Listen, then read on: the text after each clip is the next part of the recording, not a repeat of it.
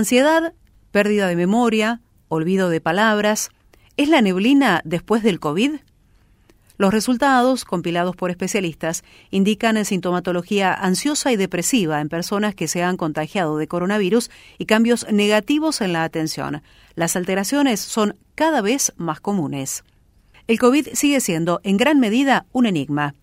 Si bien el curso de la enfermedad a más de un año de declarada la pandemia ha permitido ir encontrando algunas respuestas al comportamiento del virus, la fabricación de la vacuna es una muestra contundente de este trabajo, hay consecuencias derivadas de la enfermedad que siguen siendo materia de estudio y cuyas conclusiones finales están lejos de ser unánimes.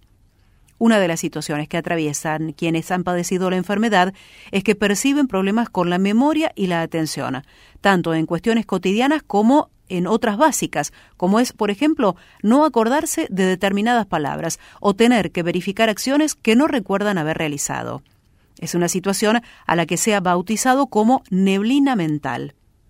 Varias entidades sanitarias en el mundo están realizando estudios, seguimientos y encuestas entre quienes han sufrido la enfermedad y en una primera lectura han encontrado que quienes la cursaron de manera más grave, con internación en terapia intensiva, asistencia respiratoria, tienen mayores problemas posteriores en la memoria y la atención. Hay que considerar, sin embargo, que ese tipo de secuela no es propiedad exclusiva del COVID. Los médicos señalan que las consecuencias funcionales u orgánicas son alteraciones propias de quienes atraviesan una enfermedad, un traumatismo o una intervención quirúrgica. De igual modo, hay afectaciones psicológicas o emocionales luego de un evento traumático. En los Estados Unidos se han reportado elevados niveles de ansiedad y depresión en infectados sobre 62.000 personas relevadas, la probabilidad de recibir un diagnóstico psiquiátrico resultó ser un 18% mayor en pacientes post-COVID.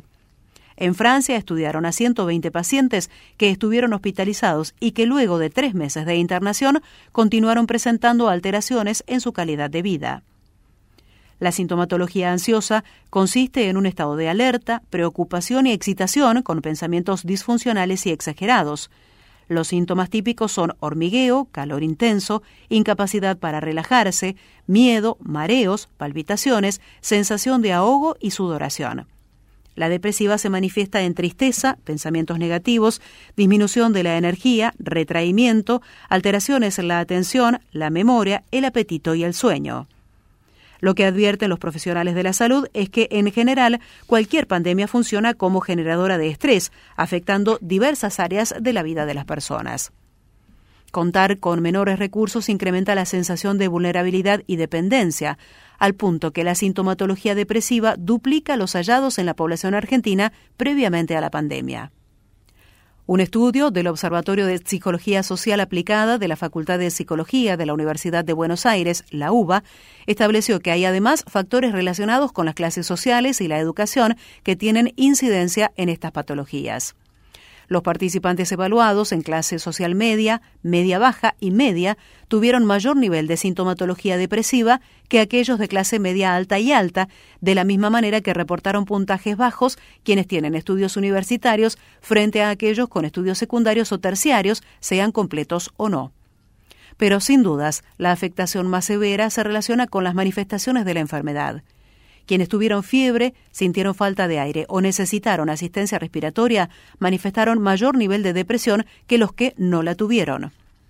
Los internados en terapia intensiva reportaron más fallas neurocognitivas que los internados en sala común sin asistencia respiratoria. Las personas que cursaron la enfermedad de manera más leve reportan mayor habilidad cognitiva.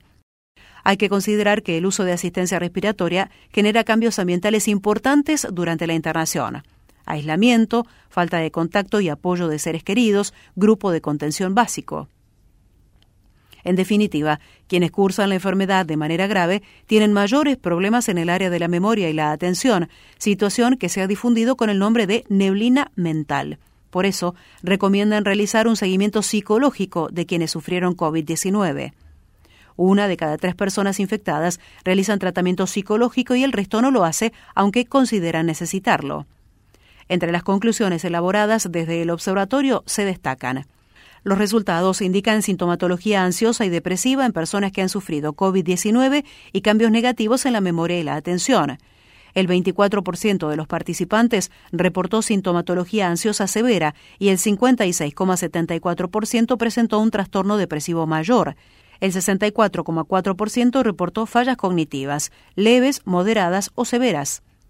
El 50,94% de los participantes informó que realiza actividad física, conducta que se asocia a menores niveles de sintomatología ansiosa depresiva y riesgo suicida sobre qué conducta tiene ante un malestar psicológico o emocional, el 53,36% de los encuestados mencionó que habla con amigos, el 34,09% recurre a un profesional, el 29,24% practica deportes, el 24,79% realiza actividades físicas, el 19,94% toma medicación, el 18,59% reza. Y el 9,16% consume alcohol.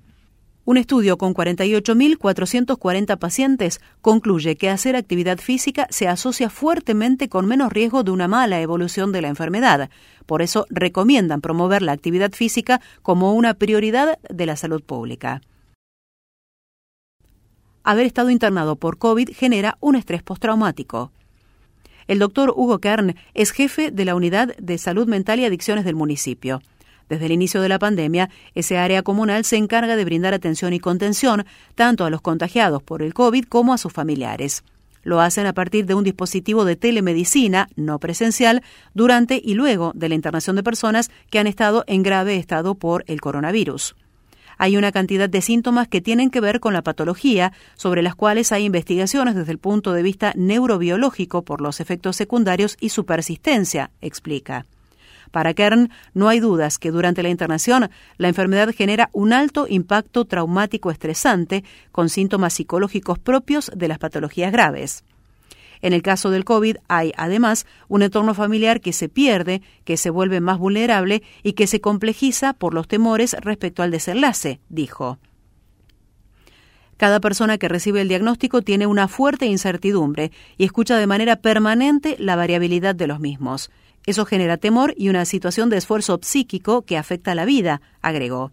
Si bien se emparenta con un síndrome de estrés postraumático, no hay que descartar que además haya alguna otra patología. Esto se está estudiando, se encuentra en investigación, señaló Hugo Kern.